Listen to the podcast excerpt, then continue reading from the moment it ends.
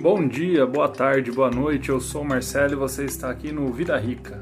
Pode ser no IGTV, pode ser no YouTube, pode ser no podcast. Este conteúdo está sendo divulgado em vários lugares.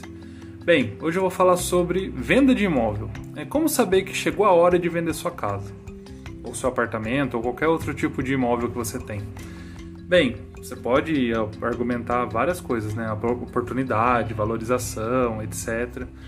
Mas a principal, que é a certeza, é que o imóvel perdeu valor. E quando a gente sabe que o imóvel perdeu valor? Quando acontece uma situação fora do seu controle. Por exemplo, um imóvel que está deteriorado, ele pode ser reformado, né? Um imóvel que está obsoleto, assim, a arquitetura dele, pode ser reformado, pode ser melhorado. Mas coisas que não dá para mudar no imóvel, localização.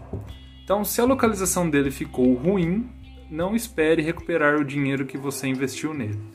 Um, por exemplo, você tem um imóvel lá, um apartamento, era um lugar legal, tal, tranquilo, daí o bairro ficou violento, ou o acesso ficou difícil por algum tipo de obra, por exemplo, ah, tem agora uma linha de trem que passa lá perto, mudou tudo o acesso de carro, não consigo mais chegar fácil, tem que dar uma grande volta para chegar em casa. Uh, enfim, ah, virou um polo de é, venda de drogas, coisas assim. Ou instalar uma fábrica perto, alguma coisa do tipo que atrapalha muito, aumentou muito o trânsito, é, aumenta muito barulho. Enfim, essas são as coisas que você não tem como lutar contra, porque não dependem de você ou do seu condomínio para melhorar. Você pode até tentar, mas provavelmente vai ser uma luta vã, uma luta sem resultado positivo. Então é nesse momento que você sabe que está na hora de vender o imóvel, que não tem mais para onde fugir é quando ele perdeu valor. Ele não tem mais uma, um atrativo né, para o mercado. Uma pessoa que estiver procurando um imóvel igual ao seu vai ver um outro imóvel em um outro bairro vai preferir o outro.